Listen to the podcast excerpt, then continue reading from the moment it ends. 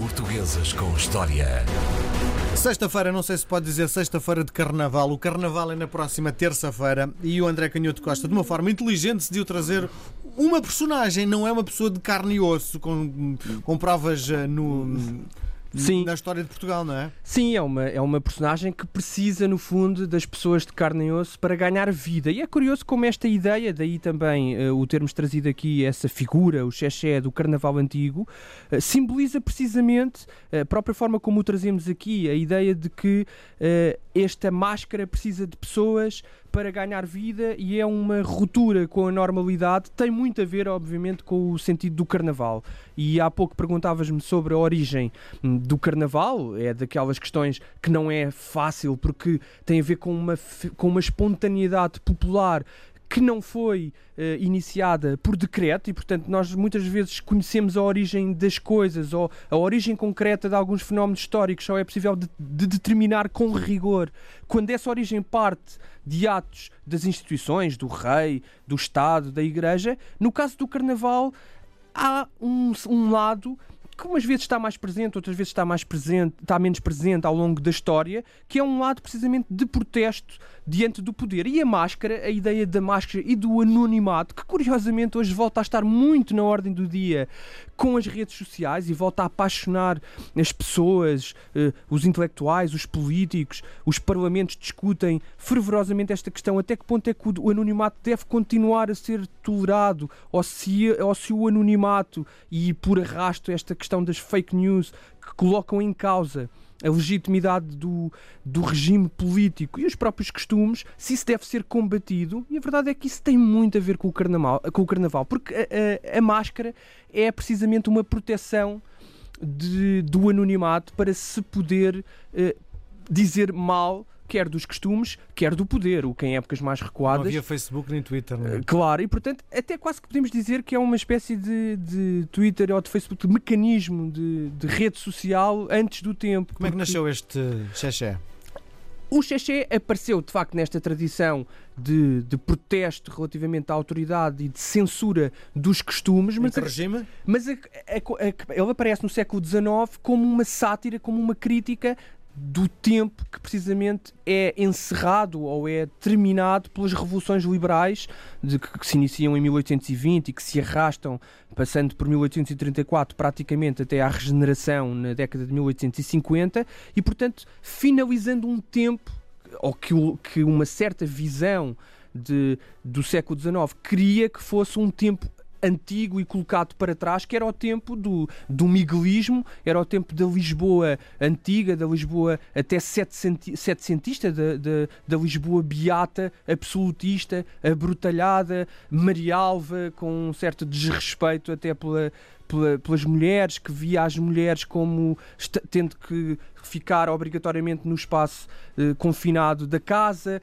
que no fundo. Eh, via o casamento como um instrumento de promoção social, mas numa época já de crise, em que muitas das vezes o que acontecia é que algumas fortunas, quem enriquecia eh, com o dinheiro, depois poderia casar com, com jovens aristocráticos, e muitas vezes isso acontecia que homens muito ricos nos negócios acabavam por se nobilitar casando com as filhas de aristocratas muito mais novas, e isso obviamente promovia muito o gozo, a sátira, e é por isso que esta figura do Xexé vai aparecer no carnaval, de, de, de, sobretudo da Lisboa do século XIX, e ele aparece precisamente como uma figura deste, desta época, com o bicórnio, que é um daqueles chapéus que nós conhecemos mais ou menos popularizados do tempo de, de Napoleão, começam a ser utilizados no final do século XVIII, não é?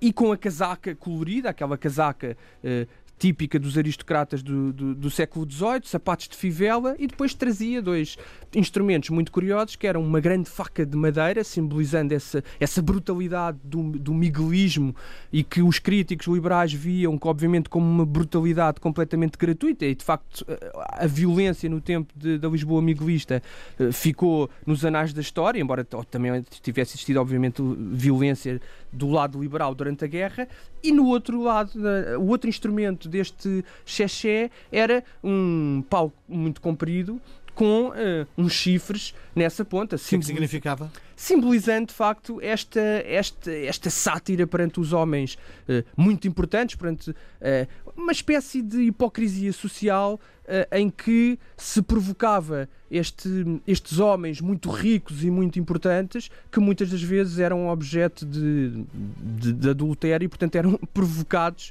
com esta colocação dos chifres sobre a cabeça. E nós podemos imaginar o que isto representa- Representava na altura, representava na, na altura. Isso leva-nos para o- Até hoje! até hoje, Até hoje, exatamente. não é? Isso leva-nos para o outro lado da, de- deste- desta evolução do Carnaval, é que o Carnaval sempre foi alvo de repressão por parte das autoridades pelo seu potencial de risco, quer desta sátira dos costumes e sátira política que pode, pode facilmente descambar para a revolução, quer pelo lado do descontrole absoluto das regras de, de moralidade e de boa conduta que também podiam ser muito Em alguns arriscadas. sítios até de violência. Exatamente, era isso que eu ia dizer. As guerras de laranjas eh, ou de fruta podre, que muitas vezes descambavam em cenas de pancadaria que as autoridades urbanas tinham dificuldade em controlar, Já nesta altura. Já nesta altura, ou seja, sobretudo nesta altura, quer eh, partidas bastante perigosas como esfregar sabão nas escadarias de madeira de, dos prédios, as pessoas escorregavam e podiam ter eh, aca- podiam de facto acabar muito mal, quer eh, o, a célebre, eh, os antepassados, o comportamento antepassado das bombinhas de mau cheiro, que era atirar baldes com dejetos para cima das pessoas. E portanto, isto era obviamente uma prática relativamente Comum. comum a partir de certa altura na- em, em Portugal e noutros- noutras latitudes e portanto os reis, as autoridades começaram a, a- a legislar e a proibir, a coagir estas práticas, incluindo proibindo as máscaras nas igrejas, no interior das igrejas. Quando é que eh, o Xexé deixa de ser eh, mediático? Porque as novas gerações provavelmente nunca ouviram falar. Sim, eh, é- é- há muita gente que provavelmente ainda se lembra, pessoas mais, mais idosas, que se lembram de no início, porque no, inici- no início do século XX ainda era mais ou menos comum e nós, quando vemos essa fotografia do Xexé, que não anda muito longe. Enfim, tem aquela casaca colorida eh, de, de século XVIII portanto, às vezes confundimos com outras máscaras. Mas é provável que ele tenha vindo até ao, fim do, ao, até ao início do século XX. Mas quando é que começa a haver claramente uma preocupação? É sobretudo no final do século XIX. Precisamente nesta época, na Inglaterra, tam- estamos a viver a época vitoriana, e isto também é muito curioso às vezes percebermos, porque nós vemos muito a evolução das coisas como uma linha linear e esquecemos que provavelmente o século XVIII foi muito mais libertino do ponto de vista dos costumes do que propriamente o século XIX, onde houve um certo fechamento dos costumes e uma certa repressão moral, e é aí que se começa a tentar substituir estas brincadeiras de carnaval, esta sátira violentíssima perante os costumes e o poder político, com desfiles mais controlados, com batalhas de flores e com carros alegóricos. Vais sair este carnaval de quê? Uh, eu por acaso nunca fui um grande entusiasta, o que é pena, porque eu acho que de facto faz. Às vezes é muito pseudo nós criticarmos o carnaval, não é? Fica muito bem dizer mal do carnaval, que ainda por cima está descaracterizado, mas a verdade é que eu tenho vindo a mudar muito a minha opinião e eu acho que o carnaval é uma época de eleição e acho que eh, convido sinceramente as pessoas. É óbvio que, como diz o cantor, convém ter algum cuidado, porque nós trabalhamos a semana inteira, mas tudo se acaba na quarta-feira, portanto, isso. muito juízo. Pois, eu vou de, eu vou de diabo este ano. Um abraço, até Um abraço. semana.